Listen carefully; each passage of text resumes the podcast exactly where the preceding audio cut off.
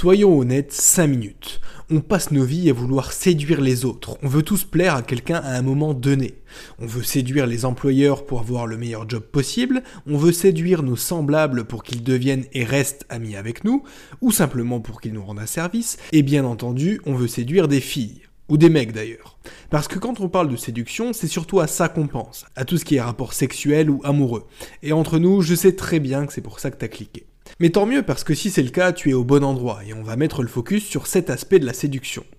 Si tu t'intéresses au sujet et que tu veux maîtriser l'art de la séduction, alors le livre qu'on va résumer aujourd'hui, il risque fort de t'intéresser parce qu'en la matière, c'est devenu un grand classique. On va traiter ici de trois chapitres importants et franchement, si j'étais à ta place, je resterais bien jusqu'au bout parce que Robert Greene a beaucoup à t'apprendre sur ce domaine. Et si tu penses que tu n'as plus rien à apprendre parce que tu es déjà un boss de la séduction, eh ben je t'invite à rester quand même, parce qu'après tout, on n'est jamais trop séduisant. Par contre, je te préviens, l'auteur est un peu du genre provocateur. Il a un vocabulaire cru, et ce qu'il dit dans ce livre, ça sonne parfois un peu comme de la manipulation. Par exemple, quand il parle de la personne à séduire, il la qualifie de proie ou de victime, là où quelqu'un de plus mesuré l'aurait plutôt qualifié de cible, par exemple. Mais tout ça, tu le sais déjà un peu parce qu'on a déjà parlé de lui sur cette chaîne. C'est quelqu'un qui écrit sur le pouvoir, sur l'excellence, sur la séduction, donc voilà, on se doute dès le départ que c'est pas un bisounours le garçon. Mais au fond, il a raison. La séduction, c'est de la psychologie. Et en réalité, pour séduire quelqu'un, c'est théoriquement très simple. Il faut comprendre ce qu'il veut et le lui donner. C'est aussi simple que ça. Tu veux séduire un employeur Donne-lui les compétences qu'il recherche. Tu veux te faire des amis Fais en sorte que les personnes autour de toi se sentent importantes.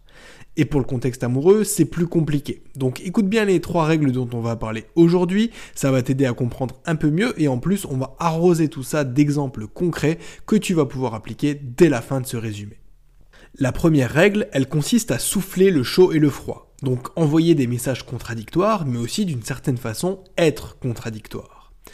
Avoir ces contradictions et les assumer, c'est l'une des clés du charisme.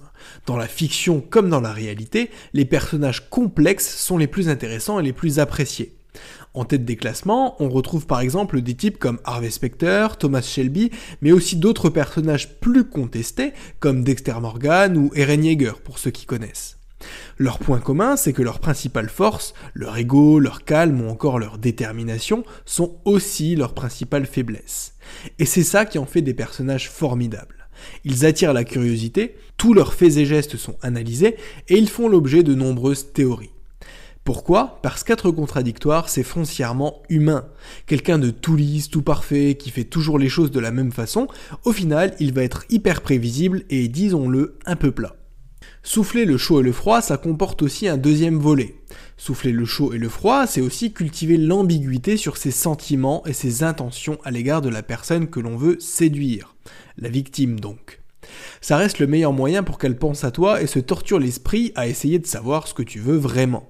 Ça rejoint un peu ce qu'on disait dans les 48 lois du pouvoir, livre aussi écrit par Robert Greene, avec la loi numéro 16, Fais-toi désirer. Concrètement, ça implique de passer aux extrêmes d'un même comportement. Donc être hyper enthousiaste et chaleureux avec ta victime le jour 1, faire des compliments, être souriant, puis être hyper froid et distant le lendemain. Ou encore simuler un peu de romantisme dans la relation au début, alors qu'en réalité tu ne comptes pas t'investir plus que ça. De cette façon, la victime va être forcée de te courir après en espérant que tu te remettes à adopter le comportement initial. La deuxième règle, elle consiste à susciter la jalousie. Encore une fois, cette règle comporte deux volets, mais dans les deux cas, ça va consister à faire fonctionner la preuve sociale. Pour rappel, la preuve sociale, c'est la confiance qu'on place dans le jugement des autres.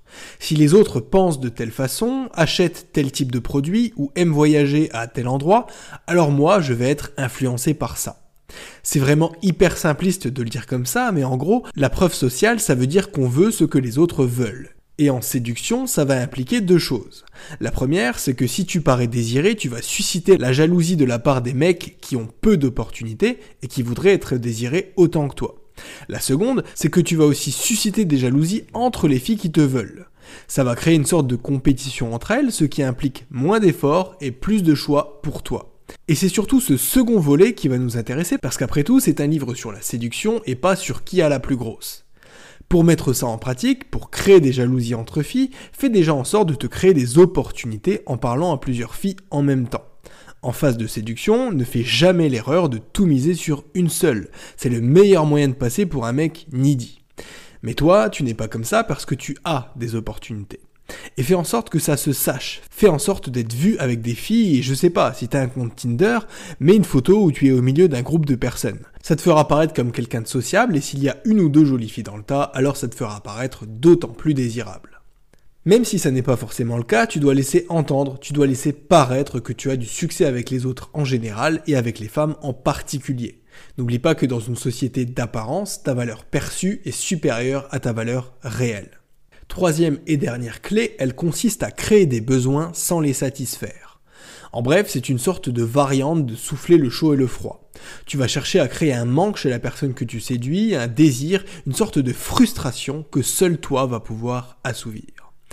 Si tu te souviens de mon résumé du livre Influence et Manipulation, et j'espère que c'est le cas parce que je te renvoie à chaque fois vers ce livre, ça rejoint ce qu'on disait avec la réactance. La définition qu'on en avait donnée de la réactance, c'est de tendre la carotte à quelqu'un pour lui retirer aussitôt après. En gros, tu donnes un avantage à une personne, tu la laisses profiter d'un truc, et là d'un coup, tu lui retires, tu la prives des accès que tu lui avais donnés. Ça va engendrer une frustration hyper forte, et ce qu'elle va vouloir, c'est y avoir accès de nouveau. Appliqué à la séduction, ça va consister à rendre ta victime accro à toi, à vos discussions et à votre relation. Et pour ça, pas besoin de beaucoup d'efforts. Il suffit de petites attentions, de se montrer valorisant, mais aussi de faire preuve d'empathie. Parce que là encore, quoi de mieux pour rendre ta victime accro que de comprendre son problème, par exemple un besoin d'attention, un sentiment de solitude ou un complexe, et de lui laisser entendre que tu peux le solutionner. Par exemple parce que tu es du genre attentionné, sociable ou rassurant. La clé est dans notre exemple de ne pas en donner trop souvent ou trop d'un coup, pour que la victime réclame ton attention et au final qu'elle te réclame. Voilà, on arrive déjà à la fin de ce résumé, j'espère qu'il t'aura plu. Si c'est le cas, tu likes, tu commentes, tu partages, tu t'abonnes et on se dit à bientôt pour un nouveau résumé. C'était ebook. Ciao ciao